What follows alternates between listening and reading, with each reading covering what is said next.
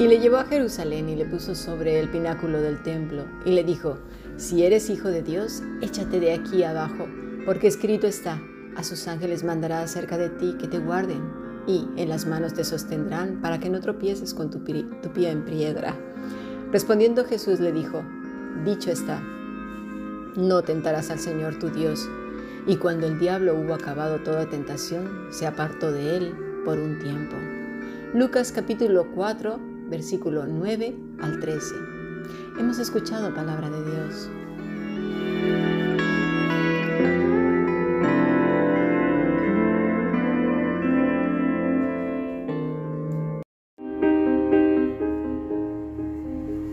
La Fundación Bíblica te invita a participar tanto de esta aula internacional hoy apegados a él, como sus cursos online en mol.fundacionbiblica.com. También adoración de siervos todos los martes a las 7.30 de la tarde España a través de nuestro canal de YouTube. Para cualquier información escribe a fundacionbiblica.gmail.com. Aprendamos juntos del Maestro. Te esperamos.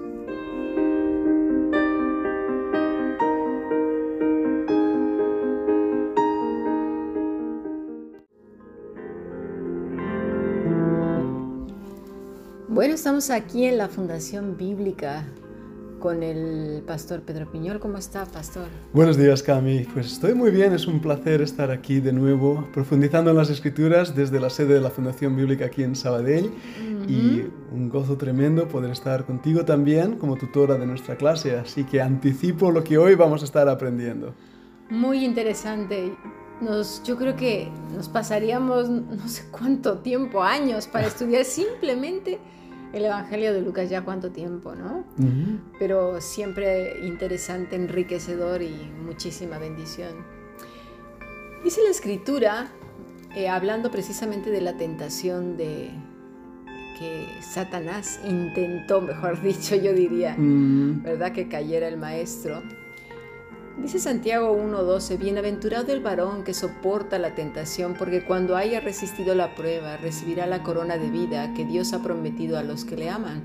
Y, yo haré aquí un alto ahora mismo porque tenemos que recordar este, este trocito a la hora de terminar el podcast, porque el Señor promete una corona a quienes hayan resistido la tentación. ¿Y qué tentación? Pues la tentación que estamos viendo ahora precisamente eh, en Lucas 4, porque son aquellas que atentan directamente contra la relación filial que tenemos ahora con el Padre gracias a, a, nuestro Señor Jesucristo. La corona de la vida, y es una de esas coronas mencionadas en las Escrituras, así que vamos a remarcar lo que quede bien claro, recibirá la corona, de, la vida. de la vida. Pero precisamente en esas tentaciones que atentan a la relación con Dios, a la alta traición que cometieron nuestros primeros padres. Ahora bien, el versículo 13 al 14. Cuando alguno es tentado, no diga que es tentado de parte de Dios, porque Dios no puede ser tentado por el mal, ni Él tienta a nadie, sino que cada uno es tentado cuando de su propia concupiscencia es atraído y seducido. ¿Se acuerda, pastor, de la palabra peirazo? Y a esa palabra peirazo quiere decir puesto a prueba, escudriñar, disciplinar, examinar, mediante la idea de, perforar. Así que cuando alguno es peirazo, se está refiriendo a esto. Mm, exactamente. Y cuando habla de que Dios no puede ser tentado, es apeirastos, que es no probado, no tentable, no puede ser tentado, no es sujeto a tentación la misma raíz, una palabra derivada una de la otra. y, si recuerdas, es la misma expresión en la que Moisés mismo reprende al pueblo de Israel mm. cuando dice esas palabras. ¿Por qué tentáis a Dios? Así es, la palabra también es nasa, probar, hacer la prueba, poner a prueba a Dios. Y, y es curioso, pastor, porque a lo mejor habrá mucha gente que diga, no, si yo nunca he puesto a prueba a Dios. bueno, ¿qué le parece si vemos cómo se manifiesta este pecado? Porque es muy escurridizo, se camufla con la religiosidad y con poner a Dios como lo más, ¿verdad? Para dar la impresión de que se cree. Pero la idea subyacente es Desconfianza. Desconfianza. Pon- sí, sí. Ponerlo a prueba.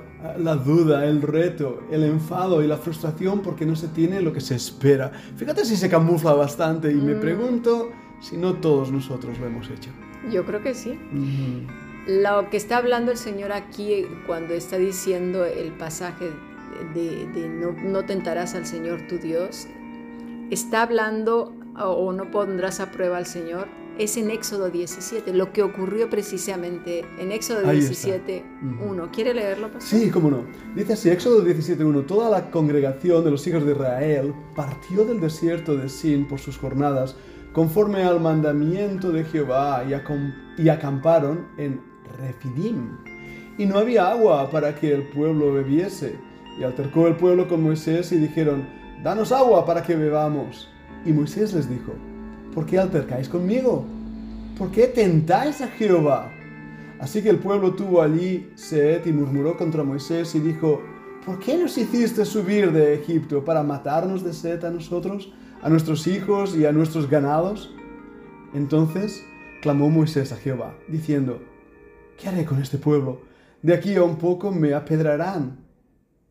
Y Jehová dijo a Moisés, pasa delante del pueblo y toma contigo de los ancianos de Israel, y toma también en tu mano tu vara con que golpeaste el río, y ve, he aquí que yo estaré delante de ti, allí sobre la peña en Horeb, y golpearás la peña, y saldrán de ella aguas, y beberá el pueblo. Y Moisés lo hizo así en presencia de los ancianos de Israel, y llamó el nombre de aquel lugar Masaj, y Meriba, por la rencilla de los hijos de Israel, y porque tentaron a Jehová diciendo, ¿Está pues Jehová entre nosotros o no? Así es, y ahí radica, porque mucha gente di- dirá, ¿cómo es que lo tiento? Está muy especificado en el último versículo, al final. ¿Está pues Jehová entre nosotros o no?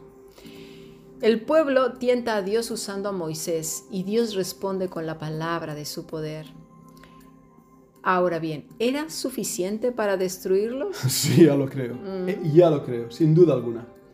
Y de hecho fue paciente para con ellos.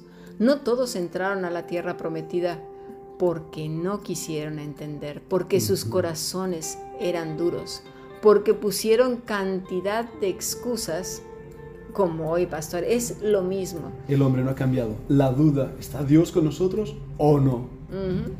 Es que, claro, Señor, tú no sabes lo que yo he sufrido. Ujú. Es que ya he esperado mucho tiempo y el Señor no responde. Mm, paciencia. Es que mi situación es terrible, parece que no le importa o que no me oye, que no ve mi aflicción, que no es el Todopoderoso. Incredulidad. Es que cuántas veces se lo tengo que decir. Es que me ha quitado todo lo que yo ya tenía, no le es suficiente. Que ya pare, ¿no? Reproches. Ujú, Ya sé, le diré al pastor, al líder, predicador o a quien sea de turno que interceda porque la, mi oración no funciona. Seguro que ya sí, si nos juntamos varios, le convenceremos. Ah, Como si fuera un Dios malo, ¿no? Sí. A ver, perverso. o, o un ídolo, ¿verdad? Mm, Un Dios arbitrario, caprichoso incluso. Mm, Ya lo veremos más adelante.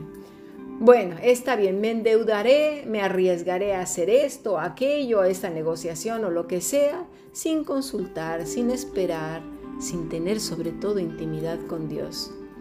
Claro, como Él ha prometido, pues mira, me tiene que cumplir. Eso es tentar al Señor. Dios había prometido a Abraham una descendencia y lo cumplió. Dios es paciente e incomprensiblemente misericordioso. Pero ¿sabe qué, pastor? Se nos olvida que también Dios es justo. Correcto. Y su justicia y su misericordia están en una perfecta balanza, en un perfecto equilibrio. Y Él limpia la era continuamente. Así es. Hay quienes consideran que sus pro- problemas y sus dolencias son más poderosas que Dios mismo.